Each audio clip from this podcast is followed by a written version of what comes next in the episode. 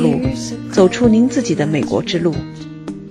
大家好，我是 Michelle，欢迎来到这里听我讲述美国故事。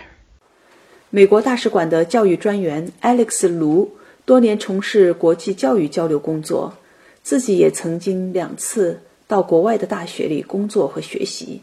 他在 Education USA 负责家长俱乐部，帮助准备到美国留学学生的家长们互相学习和帮助，从而帮助顺利出国留学。希望 Alex 的分享能给您带来一些有用的信息。Alex，我听说你在这已经干了七年了，在美国大使馆里。对对。那能不能给我们分享一下，在美国大使馆里，您这里的工作关于国际教育交流方面，您负责哪一块儿？现在具体的负责就是在北京市里面的跟中学的合作与交流，包括我们单位跟中国政府层级的，比方说像教育部。或者是北京市教委，就或者是他们教委下面的一些事业单位之间的一些协调和沟通。另外呢，我们这边如果我们自己从事的一些项目里头呢，主要负责叫家长俱乐部的一个项目的管理。为什么？美国大使馆要去跟中国的你刚才说的中学哈这些教育部门去进行沟通。我理解大学的这一块儿，美国的大学很希望能够招各个国家的学生去。那么他们通过做的一系列的一些活动，中学这个是一个什么样的一个联系？你帮我捋顺一下我这颗脑瓜。其实很简单，这边的大学呢，因为他的学生毕业以后，或者说要么就转学去美国读大学。或者说，要么去美国读研究生。那么现在呢，我们国家的留学的一个趋势是留学越来越低龄化，很多的学生是直接去美国读本科。十几年前可能更明显。那么去美国留学的学生主要是集中在研究生这一块，包括博士。那么后来慢慢，我觉得从零六年开始，那么我们中国留学生在美国数量是得到了一个很大的增长。那么其中这个增长的很大的一个量是来自于在美国读本科的学生的数量。哦，所以你刚才讲到的这个中学其实是高中。高中，对对。嗯所以，其实从前年开始，美国有一个国务院的报告叫 Open Doors Report，它提供的一个数据就表明，从前年开始，中国在美国留学呃留学的学生数量当中，本科生的人数首次超过了研究生的人数。去美国读本科的学生，那么在国内相对他就高中生，因为我们这个机构的一个 mission 就是要把客观真实的美国高等教育的信息。提供给中国的学生和家长，相比较那些 college students，就大学的在读的学生，他们可能更成熟一些。嗯，那么作为高中生的话，他们更需要一些在申请方面的指导和信息，尤其是家长。所以呢，我觉得就这方面而言呢，所以我们跟各个高中，尤其是那些有开有国际部的高中，或者说是私立的双语学校，就是说这些学校里面，他们大部分的学生是要去。海外留学的学校，对他们目标很明确，对，保持了保持了一个很良好的沟通。我有很多国内的朋友哈，因为我我这个年龄嘛，我们的孩子们的朋友的孩子们也基本上就这个年龄了，准备出国，或者是有的生孩子早的已经出来了，但是还有很多正在这条出国大军的 这个道路上哈。他们自己说，我不知道美国的教育到底好在哪里。但是呢，大家都冲到那儿去，我们家孩子也是冲那儿去。从您的这个角度哈，或者说从我们美国大使馆的角度，那美国的教育到底好在哪里？有哪些地方？能不能给个比较官方的说法？虽然是。我为美国政府工作，但是呢，我其实也不能说是官方的说法，可能只是我们个人的一些理解。嗯，通过我自己从事这个行业，或者说跟美国的大学打交道比较多，那么我个人对美国，甚至说我对一些家长他们提供给反馈给我的一些信息，比如说他们会有些家长会告诉我他们为什么想送孩子去美国留学，对吧？所以呢，我的理解，首先呢就是说两个国家的教育体制不一样，很多家长就觉得。美国的大学能够提供给他们的孩子一些在国内他们所不能得到的一些东西，当然这个东西因人而异，这肯定是因为这种差异性造成了需求的不一样。举个例子，比如说很多家长都会觉得，就是说美国高等教育最大的一个特点就是它的那个灵活性，因为在美国的大学里头，你可以比较自由的转学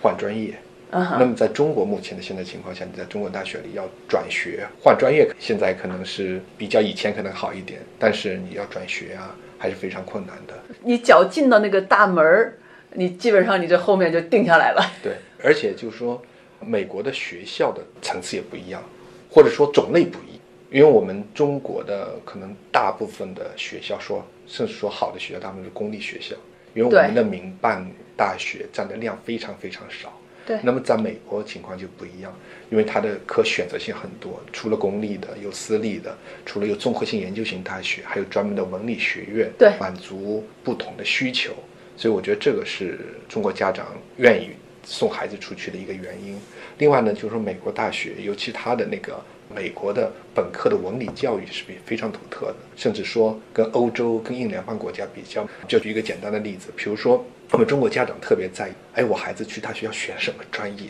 嗯，是非常纠结的一个问题。对。但是呢，他找到我们，或者说跟美国大学的招生官或者老师聊天，他们都会跟他劝，你不要着急，不要纠结这个问题，因为你选美国大学或申请美国大学是，总有一个选项叫专业未确定，对吧？因为美国的有一个本科的一个思想指导，就是说，你怎么可能让一个十七八岁的孩子现在就知道或者决定他以后要？以什么为业，对不对？他说我至少要给孩子们在大学期两年的时间，让他们去发现自己，寻找到自己喜欢做的事情。但是喜欢做什么还不够，你还要找到自己擅长做的事情。一个事情，只要你擅长做，你又喜欢做，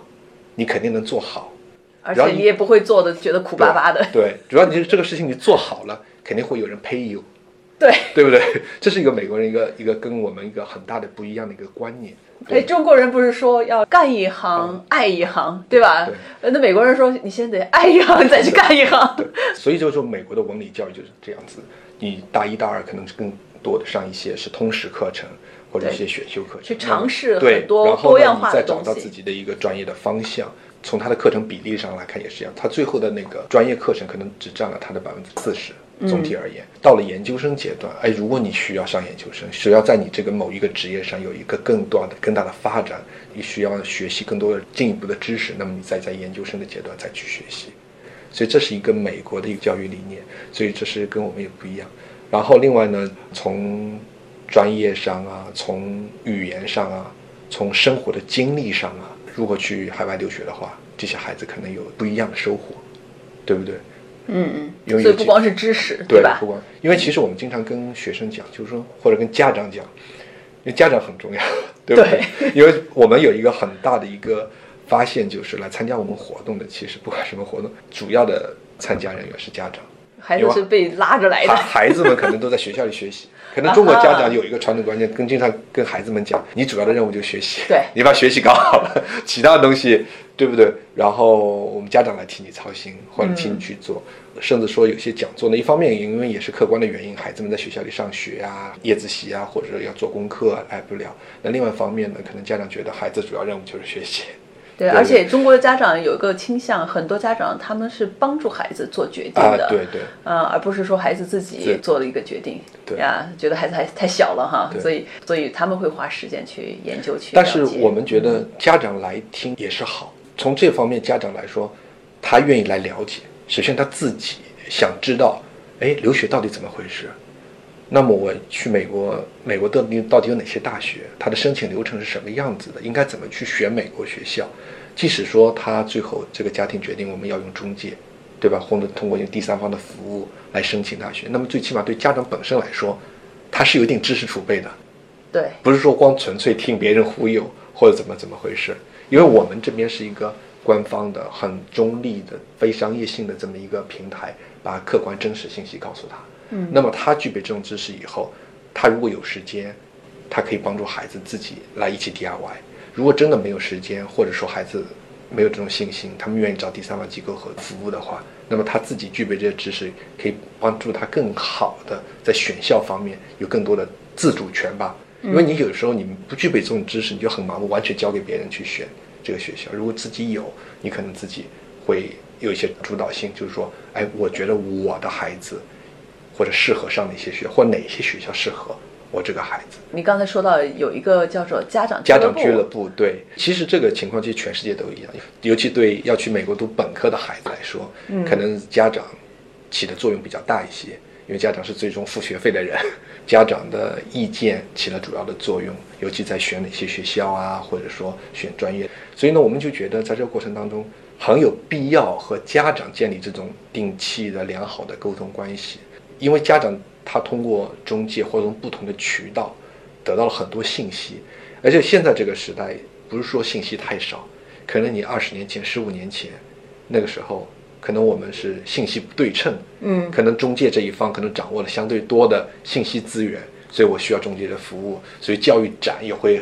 很火，对不对？因为很好不容易有国外的大学的代表直接来，可以在教育展见面。那么现在到了现在目前这个阶段的话，我觉得是信息可能太多了，但是呢，信息多的话，可能你又不知道哪些信息是客观真实的。比如说，我举个很简单的例子，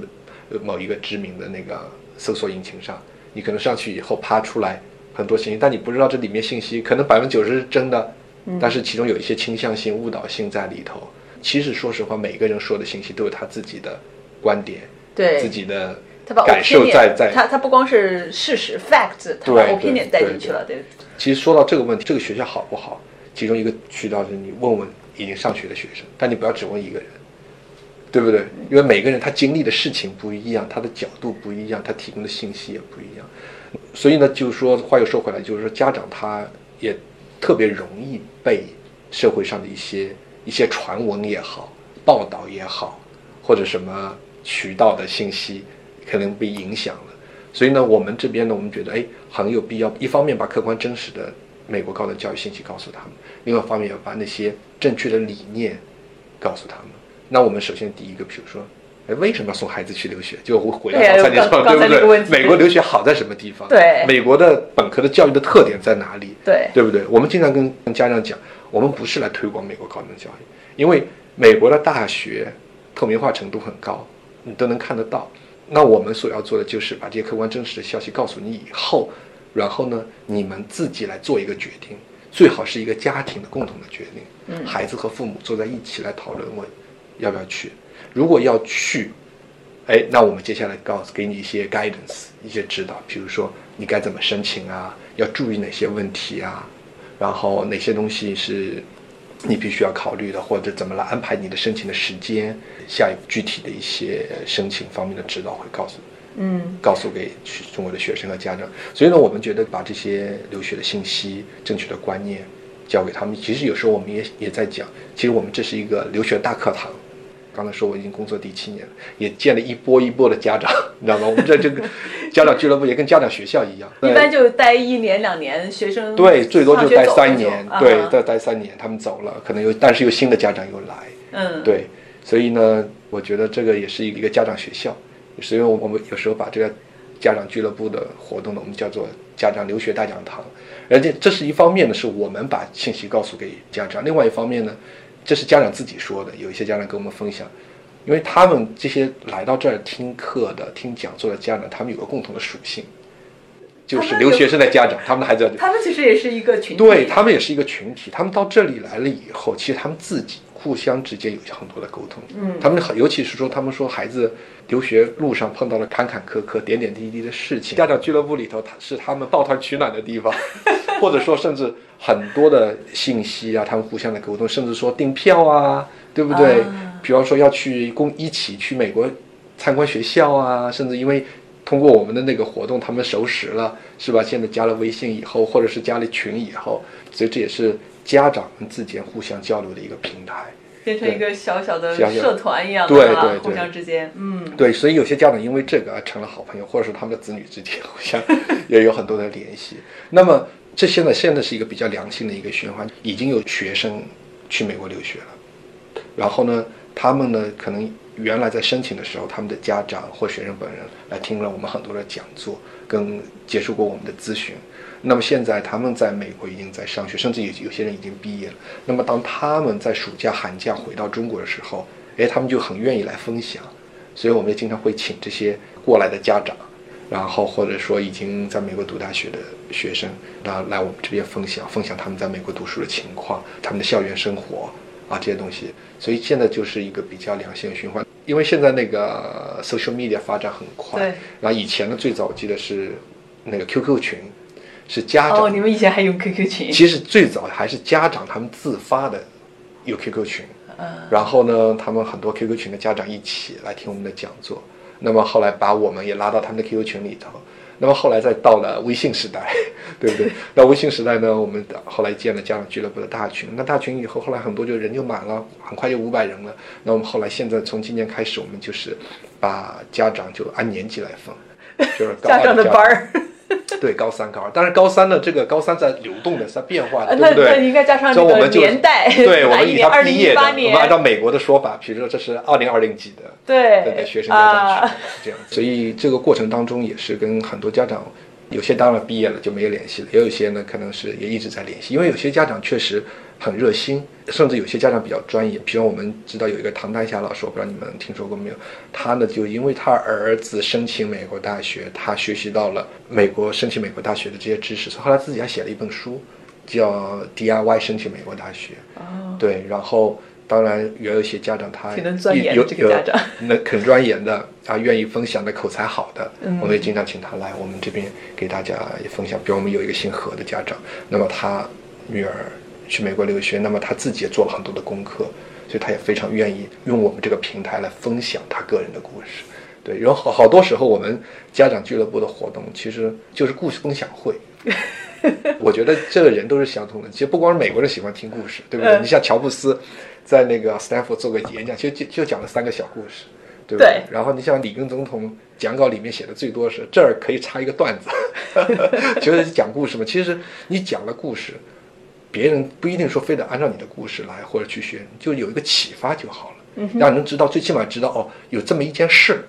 我是可以学习，还是我可以避免的，对不对？因为每个人的情况不一样。而且故事他也能记住，所以你讲一大堆，讲的有很很好的 PPT，可能没有几个人，即使拍了照片以后，也没有人回去再看。但你讲一个故事，知道哦，这个孩子他们申请哪个学校的伊利遇到了哪些情况啊？我可能是我一下子，我这同样一个学校，我有哪些情况是可以避免的？对，这就起到作用了。对，所以哎，我看你刚才讲起来的时候，满脸放着光啊，特开心的 那种感觉啊。因为咱们而且而且我们觉得现在还可以更多分享，是我觉得现在家长也在进步，因为更多的年轻的家长起来，我觉得家长的英语水平也比 一代比一代强，你知道吧？以前可能我们有一个英文讲座的话，我们必须要有配翻译啊。那现在可能百分之八十、七十家长可能用英文听可能没问题。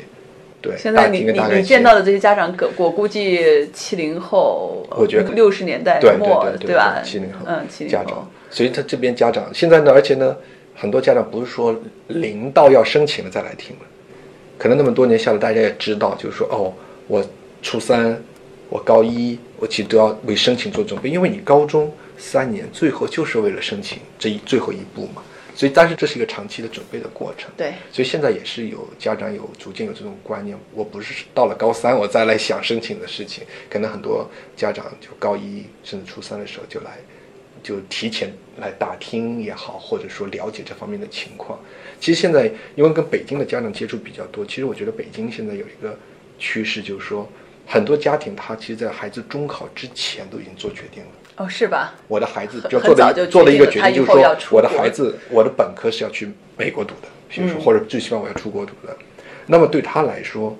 他中考他肯定不会考普高，可能不一定报普高。但对他很多家庭来说，他面临的一个 dilemma，一个两难的困境，就是说，我是把孩子留在国内读国际部呢，还是直接送到美国读高中？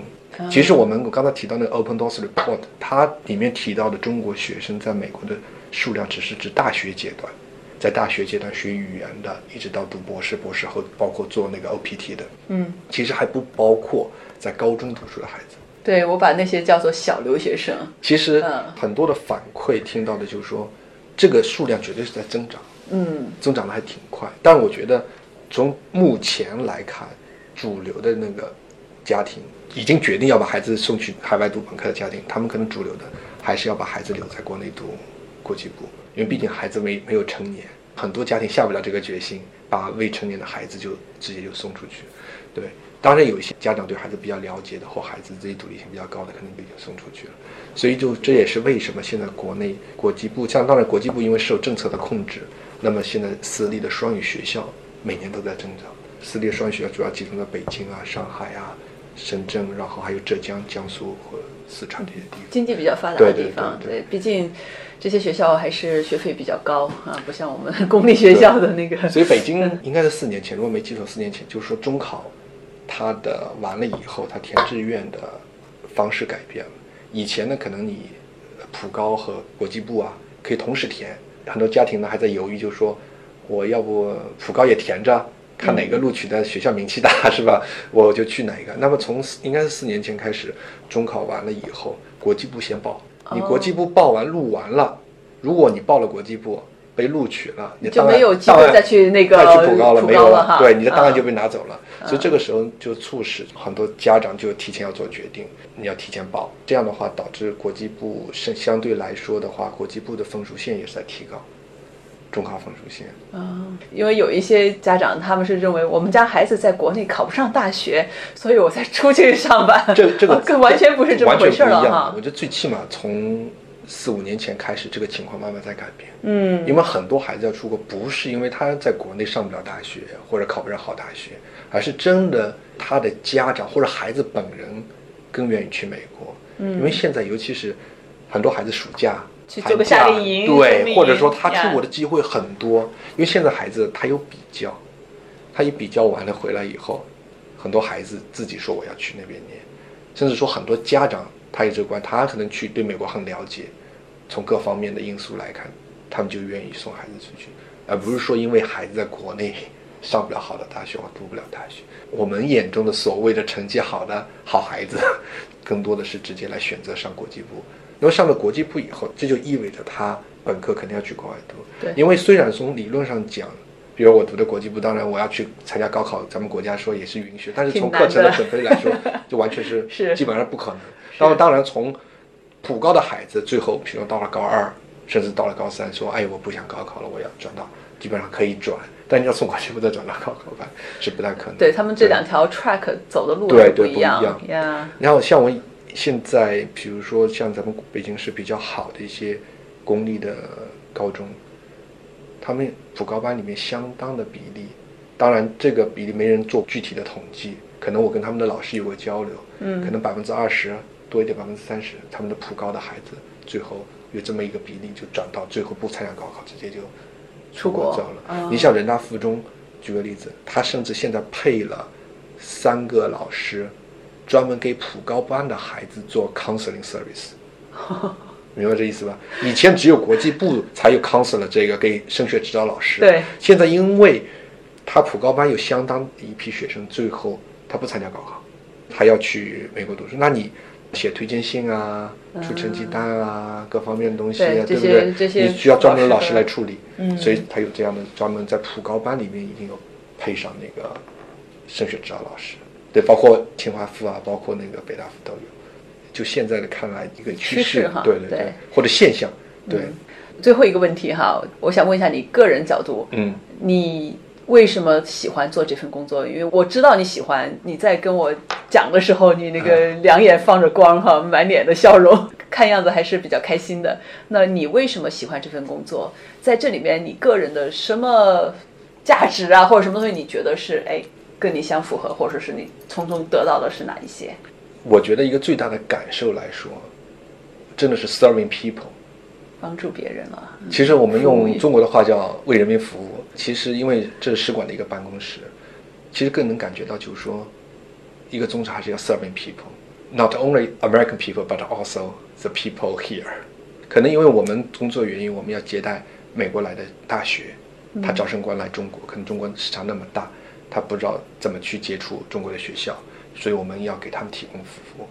最重要的还是要服务中国的学生和家长，因为我们还是从 PD 的角度来做这个工作。什么叫 P public diplomacy？就公共外交的角度，people to people exchange。嗯，你怎么来促进两国之间人民之间的交流？这个概念其实最早是希拉里和刘延东当时有一个中美高层人文磋商交流机制的时候，他们提出来，就是说两国之间的关系不光是政府和政府之间的关系，更重要的是 people to people exchange。那么在 people to people exchange 这个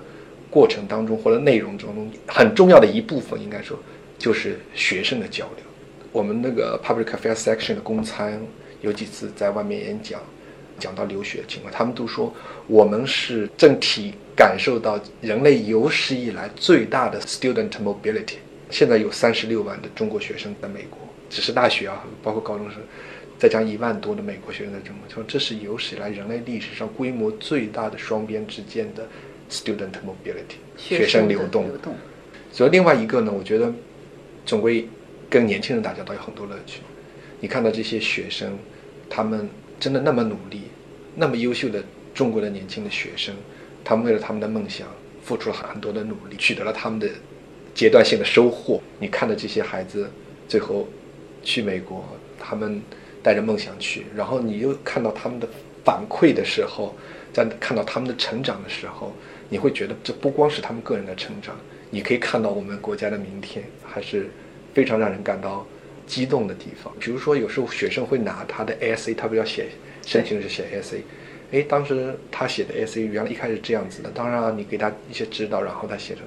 他挖掘出自己身上的一些东西的时候，让你帮助他更多的认识自己的时候，哎，我觉得这种喜悦、这种成就感是无法比拟。后来我经常跟学生讲，你们要想想为什么人家美国人要把申请大学流程设计成这个样子？如果考一个试，按照分数录取，不是很简单的事情吗？其实这个过程其实就是一个让你能够认识自己的过程。美国大学为什么要这么做？其实就是说，让你在开始申请的时候，你就已经在接受美国的高等教育。嗯哼。而且我经常跟他们讲，你们 难道去美国只是学知识吗？你要只是学 knowledge 和 technology 这些东西，现在哪不能学？对，在国内也能学，你在网上也能学。你为什么要花四年的时间，花那么多钱，要去美国校园里待上四年？为什么？这也是美国文理教育的最大精髓在这里，就是说你不光是要学知识，而且这是不够的，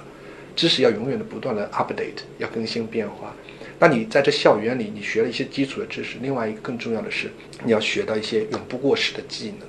什么叫永不过时的技能？这也是很多家长我们都提到的，就是说在中国教育里面，它不能提供给学生的地方。现在我们中国学校硬件很好，硬件可以花钱是可以买到的。是可以更新的，短时间内。但更重要的是什么？你什么叫永不过时精神？你的 creative thinking。为什么同样的一个苹果电脑，乔布斯可以想出来，是在中国生产的没错，但我的 idea 是人家的，对不对？这个 critical thinking，批判性思维。然后你有了 idea 以后，你要把它表达出来。为什么你看到人家美国人好像什么场合都能侃侃而谈？人家是有 training 的，人家在课堂是要做 presentation 的，所以这就强调训练他们一个 public speaking 的能力。对对不对？你不光有 public speaking，你可能跟你老板讲了你的 idea，老板说我没空听你，你给我写出来。